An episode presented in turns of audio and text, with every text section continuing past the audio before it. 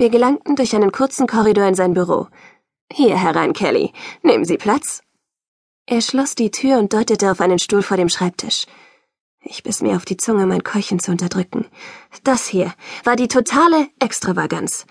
An einer Wand stand ein massiver Kupferbrunnen, aus dem unentwegt klares, kühles Wasser plätscherte, als gäbe es das umsonst. Ein gläserner Schreibtisch mit eingebetteten LED-Lichtern und einem Airscreen in Augenhöhe beherrschte das Zentrum des Raums. Der Bildschirm zeigte ein Mädchen in meinem Alter mit langem roten Haar und einem Sporttrikot. Es erinnerte mich an ein Fahndungsfoto. Allerdings lächelte die Abgebildete und ihr Gesichtsausdruck wirkte freundlich. Hoffnungsvoll.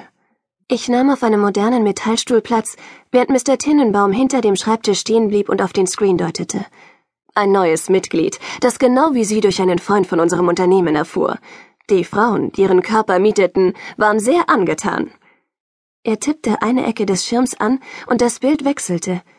Jetzt war ein durchtrainierter Teen zu sehen in einem engen Schwimmanzug. Die Empfehlung kam von ihm. Adam ist nicht nur Schwimmer, sondern auch Snowboard- und Skifahrer und ein hervorragender Kletterer. Er wird gern von Outdoor-Fans gemietet, die seit Jahrzehnten keine anstrengenden Sportarten mehr betreiben können. Seine Worte brachten mir die harten Tatsachen zu Bewusstsein. Widerliche, alte Enders mit Gelenksarthrose, die eine Woche lang diesen Jungen mieteten, die in seinen Körper schlüpften, um sich noch einmal jung zu fühlen. Fast drehte es mir den Magen um. Ich wollte aufspringen und die Flucht ergreifen, aber ein Gedanke hielt mich zurück. Tyler. Mögen Sie Supertrüffel? fragte er. Danke. Nehmen Sie ruhig mehr. Er schwenkte die Schale einladend vor meiner Nase. Ich nahm eine zweite und eine dritte, da die Schale immer noch in Reichweite schwebte, und schob sie mitsamt den Papierförmchen in die Tasche meines Kapuzenschirts. Könnte ich bitte ein Glas Wasser haben? Natürlich. Er schnippte mit den Fingern und erhob dann die Stimme, als spreche er in ein verborgenes Mikro. Ein Glas Wasser für die junge Dame. Sekunden später betrat eine Ende das Büro. Sie hatte eine Modelfigur und sie balancierte ein mit einer Stoffserviette umhülltes Glas Wasser auf einem Tablett. Ich nahm das Glas und sah darin kleine Würfel wie Diamanten glitzern. Eis. Sie stellte das Tablett neben mir ab und ging wieder. Ich legte den Kopf in den Nacken und trank das Glas in einem Zug leer. Kühl und süß benetzte die Flüssigkeit meine Kehle. Mit geschlossenen Augen genoss ich den Nachgeschmack des saubersten Wassers, das ich seit Ende des Krieges getrunken hatte. Während ich zusah, wie das Eis schmolz, dachte ich darüber nach, wann ich zuletzt gekühltes Wasser getrunken hatte. Es kam mir wie eine Ewigkeit vor. Dabei war es erst ein Jahr her. Der letzte Tag in unserem Haus, bevor die Marshalls kamen. Möchten Sie genaueres erfahren? fragte er.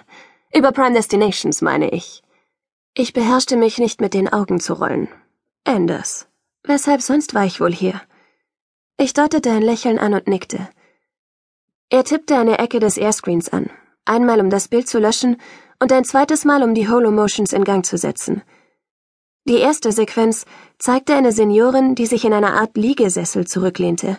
An ihrem Hinterkopf war eine kleine Kappe befestigt, von der bunte Kabel zu einem Computer liefen. Die Kundin wird in einem Ruheraum von gut geschulten Medizintechnikern mit einem Body-Computer-Interface, dem sogenannten BCI, verbunden und dann in Dämmerschlaf versetzt, erklärte er. Wie beim Zahnarzt.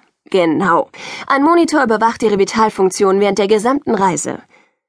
Auf der anderen Seite des Schirms schlief ein junges Mädchen auf einer weichgepolsterten Liege. Sie erhalten eine besondere Art Narkose und bleiben für die Dauer des Mietverhältnisses in unserer Obhut. Eine schmerzfreie und völlig harmlose Angelegenheit. Eine Woche später wachen sie auf, ein wenig benommen vielleicht, aber auch sehr viel reicher. Wieder blitzten seine Zähne. Diesmal zwang ich mich nicht zusammenzuzucken. Und was geschieht in dieser Woche? Sie nimmt ihren Platz ein. Er rieb die Handflächen gegeneinander.